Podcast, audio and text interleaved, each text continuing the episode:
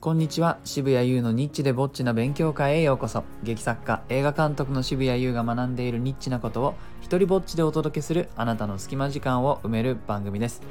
えー、今日はですねいい宣伝アイディアもマンパワーがなければまあ結局実現しないなっていうお話をしようかと思います。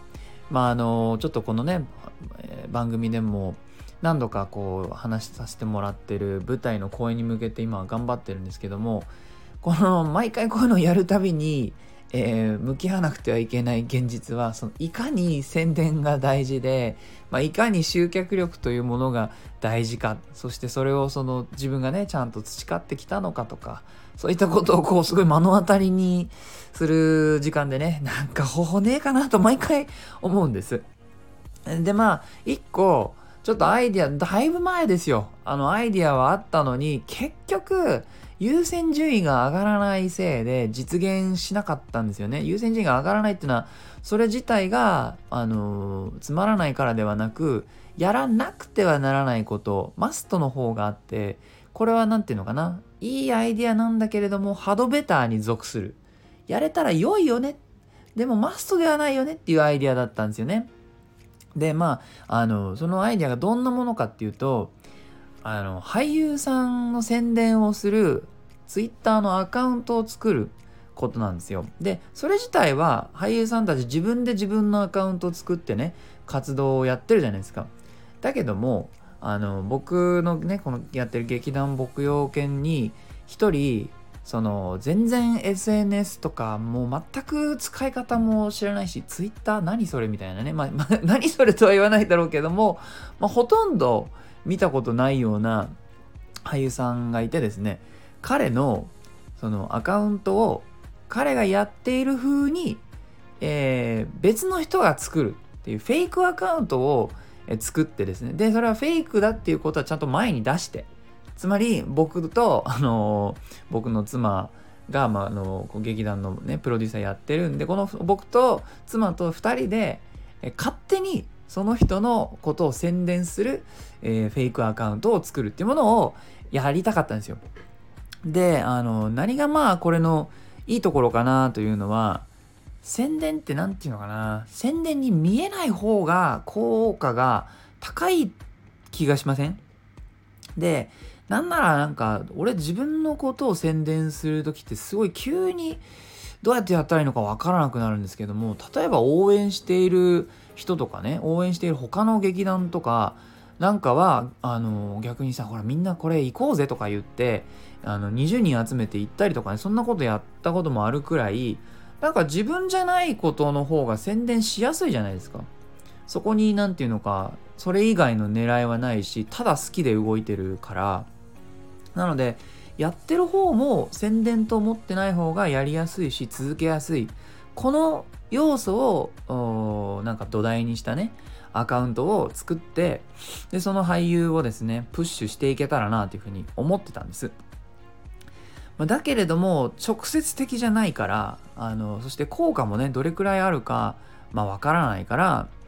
なかなかそこに手が回らないまま、もう公演の2週間 ああ、もう、ああ、もう2週間で始まってしまうというところに今、えー、います。でね、ちょっとは準備したんですよ。あのー、その俳優さんの、えー、写真を撮ったりとか、公演でね、ブランコに乗って笑顔になってる写真とかねそういうのを撮ったりしてそれとか Q&A とかもやってなんかそれに載せる材料とかも用意したんだけど そこまでやって結局たどり着かなかったんだ。どんだけだよ。えー、例えばねもう本当にあの何ですかネットであるような何て言うのか70の質問とかそういうようなあるじゃないですか。なんか自己紹介の時よりそれよりもっとちょっと深く相手を知りたい時にこんな質問したらどうですかみたいなのがこうまあネットってゴロゴロあるんですけどそういうの試しに聞いてみようと。まあ、長い付き合いだけど、ね、聞いたことないじゃないですかそういう質問って。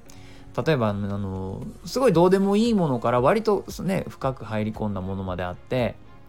あのあなたにとって男らしさって何？みたいなそんなような質問とちなみに彼はそれに対してあの胸毛ですねって答えたんですけども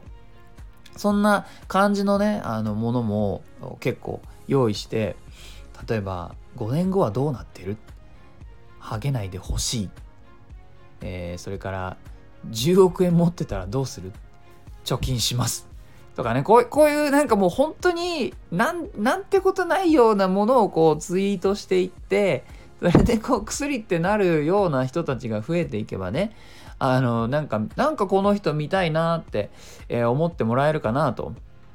そんなアイデアだったわけです。えー、で人生最大の失敗って何？って聞いたら演劇に出会ったことですかね？っていうに即答してきて、いや、お前、お前演技する人やないんかい。でもその後、出会ってなかったら生きてなかったかもしれないしなってさらって言って、おお、面白い面白いと。えー、それからですね、いろいろ答えてくれたんですけど、あ、あの、ゾンビだらけの世界でどうやって生き残る？したら、あの、ゾンビになりますね。すぐなりますね。結局それが一番早いと思うんすよって答えてくれて、いや、ちょっと待ってと。生き残るが質問なのに、もうゾンビになってそれ 生き残ったことになるのかな。あと、あの、なかなかね、質問もいい質問があって、どんなことで泣く？ね、あの、これいい質問だなと、ちょっと聞くの楽しみにしたら、あくびですね。って答えて。そういうことじゃねえってのやつも分かってるだろうに、ね、そんな答えとか、えー、もしも明日死ぬとしたら最後に何を食べる？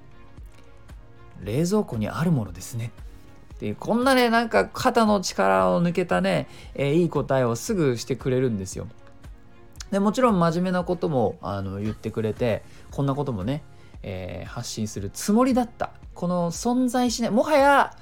フェイクアカウントの話をしてるんですけどそのフェイクアカウントさえ存在しないその存在しないアカウントの話を今僕はしています。これ、空気か。えー、でね、その人に、あの、演技で大事にしてることって何？みたいなことを聞いたんです。でね、これもどうせなんかふざけた答えが来るかなと思ったら、ここだけはなんかやっぱ真面目な回答が来て、えー、演技をするっていうことは、まあ、重力を感じることですね、えー、言ったんですよ。でそのそのために力を抜くと。で、えー、例えば重力をすごい感じる時っていうのは心が弱ってるってことなんですと。なぜなら重力に抗うことができないくらい心が弱ってるからと。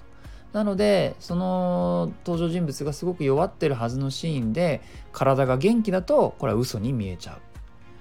えー、で重力っていうのはあの感じられる時って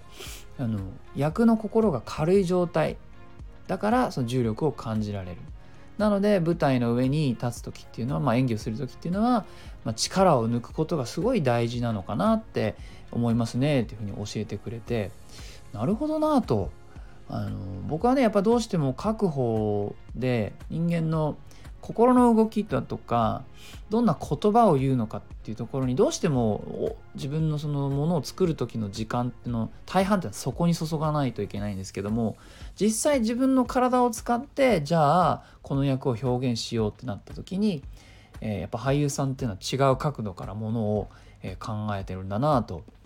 思いました。なんかねあそうか。重力今この人の状態は重力をどう感じるのかなっていうのは今後ね演出家としても見ていけたらいいなというふうに思ってます、えー、こんな風にしてねいい宣伝アイディアもあってももうマンパワーがなくていろいろとできない渋谷さんをちょっとでも手伝えるよという方はえっ、ー、とあのー、今ですねこの公演のチラシをいくつか、えー、いくつかというか用意して、えー、で予備があるんですね。でこれをあのちょっと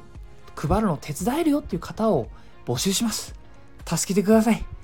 えー、ですね。あの条件としては、まあ、20枚以上くらい配布できる方、えー、それでよかったらですね、あの、大きどっかに飲食店の隅っこに置いとくよとかではなく、まあ、ちょっと所属してるグループだとか、あの、ちょっとこういったワークショップに通ってて、そこの人たちにあの手伝えるよ、こういう渋谷さんっていう人がいるんだっていうふうに紹介してくれるとか、えー、そんな方、えー、都内じゃ在住で、えー、の方がいらっしゃったら、あの、一時的にレターを開放するので、えー、よかったらですね、お名前と送り先の住所と希望枚数を送ってください。あるいは、あの、Twitter の DM は常に開放しているので、そちらによかったら連絡をください。え、チラシをですね、責任持ってお届けさせていただきます。